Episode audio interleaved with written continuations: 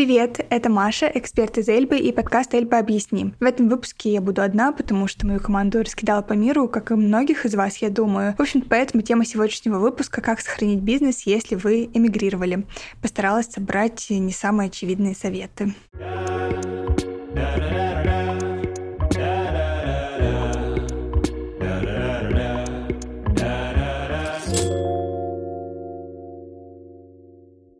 В этом выпуске я буду говорить, какие варианты есть у ИП, потому что у организации все немного сложнее, но если у вас есть запрос на то, чтобы я сделала такой же разбор и для ООО, то вы, пожалуйста, напишите мне об этом в комментариях.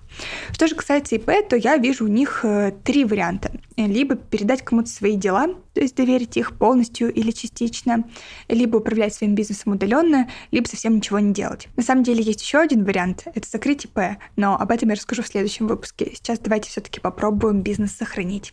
Если мы говорим о полной передаче дел сотруднику или какому-то другому человеку, то я должна признаться, что какого-то волшебного договора на передачу дел просто не существует. Существуют доверенности, по которым вы можете передать какие-то определенные задачи другому человеку. Ну, например, подписывать договоры за вас, первичку, представлять ваши интересы в суде или в налоговой, но это прямо не полные все полномочия индивидуального предпринимателя. Больше скажу, даже некоторые полномочия вы передать в принципе не можете по доверенности, даже по генеральной. Например, это касается увольнения и приема людей. По крайней мере, если читать э, статью 20 Трудового кодекса э, однозначно. Господи, неоднозначно, как это говорится, буквально. Буквально. Хотя я не представляю, как это сейчас будет работать, потому что наверняка будут ситуации, когда предприниматель будет далеко, а сотрудник захочет уволиться, или вы захотите нанять нового сотрудника. Ну ладно, если с наймом там есть некоторые варианты, можно там как-нибудь, не знаю, как договор с самозанятым э, заключить, хотя это боже, вроде как не очень законно, но, короче, это я про то, что есть э, хотя бы какие-то варианты, то с увольнением вариантов как будто бы нет, и мне кажется, что судебная практика, она только сейчас будет формироваться, вот сейчас на данный момент ее нет нету каких-то судебных дел, которые бы подтверждали или опровергали это. Много сейчас говорят о неком договоре доверительного управления, который на самом деле называется договор доверительного управления имуществом. И вот в рамках передачи дел он совершенно не подходит, как мне кажется, потому что ИП — это статус, а не какое-либо имущество. В отличие, кстати, от доли в ООО, которая имуществом считается. Ну так вот, по этому договору вы можете передать, ну не знаю, в управление какую-нибудь какую-нибудь недвижимость, ваш офис, например. Но мне кажется, в текущем положении вы все-таки хотите передать гораздо больше полномочий, чем управление вашим имуществом. Поэтому этот договор не годится. Мне кажется, что сейчас о нем много говорят, потому что рассматривают законопроект, который как раз предусматривает некоторого вот этого управляющего ИП или ООО, но я должна сказать, что этот договор рассматривается э, в рамках мобилизованных ИП и директоров организаций. А, и то там, скорее всего, речь идет не о каком-то новом а, договоре для управленца, а о тех же самых доверенностях. Там какая ситуация сложилась? Объявили мобилизацию, и если читать э, буквально законы, э, то военнослужащие не могут продолжать предпринимательскую деятельность даже через доверенных лиц. Но непонятно, как вообще это сделать. Люди же не могут в день взять и бизнес закрыть, ничего там не делать.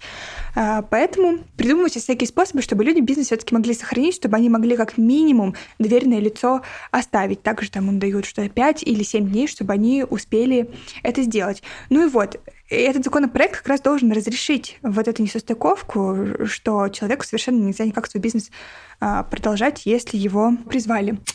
В общем, вывод из этого блока какой? Он такой, что доверенность — это вообще вариант. Самое главное там э, хорошо прописать полномочия, которые вы передаете человеку или нескольким э, людям. К слову, вы можете доверенность написать не только на своего сотрудника, можете вообще на любого человека, на вашего друга, на вашего родственника. Но, наверное, сотруднику просто будет проще, потому что он знает, какие у вас там дела, какие контрагенты. В общем, ваше дело производства лучше знает, но тут решать полностью вам.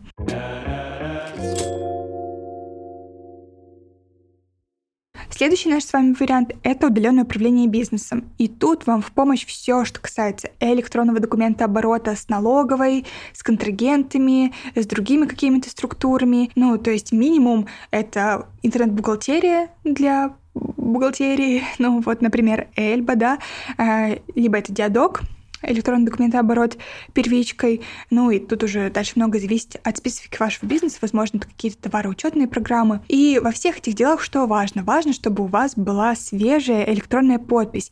Даже если у вас она есть на момент отъезда, я советую вам ее продлить перед отъездом, потому что так она будет действовать дольше. А ну, на текущий момент, может, у вас там осталось, не знаю, 3-2 месяца. Это очень мало, и лучше все таки обеспечить себе гораздо более долгий, э, легитимный документооборот со структурами и контрагентами. Если вы работаете в Эльби и у вас еще пока нет задачи на перевыпуск подписи, можете написать в техподдержку, вам эту задачу откроют. Тут какая снова проблема? Когда подпись электронная у вас закончится, вы не сможете удаленно ее перевыпустить. Так как налоговая сейчас сама выпускает электронные подписи, у нее очень строгие правила, и по доверенности этого сделать, к сожалению, нельзя. Но, по крайней мере, пока. Э, вот почему важно подпись все-таки на подольше себе выпустить. И я думаю, вот почему важно все-таки оставить э, дома, там, где ваш бизнес, человека с доверенностью, который, ну, в случае чего сможет э, зарешать ваши дела с документами, с отчетами и еще вот с этим вот всем. Вывод этого блока. Электронные сервисы, свежая электронная подпись и доверенность — это обязательный набор эмигрировавшего ИП. Еще, кстати, знаете что? Подтвержденная учетка в госуслугах, как минимум, чтобы у вас была возможность удаленно закрыть ИП, но об этом я подробнее расскажу в следующем выпуске. Здесь нужно призвать подписаться, чтобы не пропустить.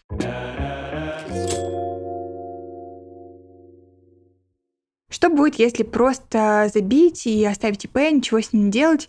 Ничего хорошего на самом деле не будет, потому что у вас будут как минимум копиться фиксированные страховые взносы. Напомню, что отсутствие деятельности от них не освобождает, так же как не освобождает от подачи отчетов, даже нулевых отчетов. Поэтому, если вы понимаете, что вы довольно долго работать не будете, то лучше уж ИП закрыть, потом его открыть, это не проблема. Э, так что вот. Исключения, конечно, есть. Э, они есть для военнослужащих. Э, им по налоговому кодексу начислять вот эти фиксированные страховые взносы не должны, при условии, что э, деятельность тоже не ведется. Но тут тоже есть свои тонкости. Не каждый мобилизованный ИП попадает под это исключение, потому что есть же у нас военная служба, а есть у нас военные сборы, и вот во время военной службы взносы действительно не начисляются, а во время военной службы они продолжают начисляться.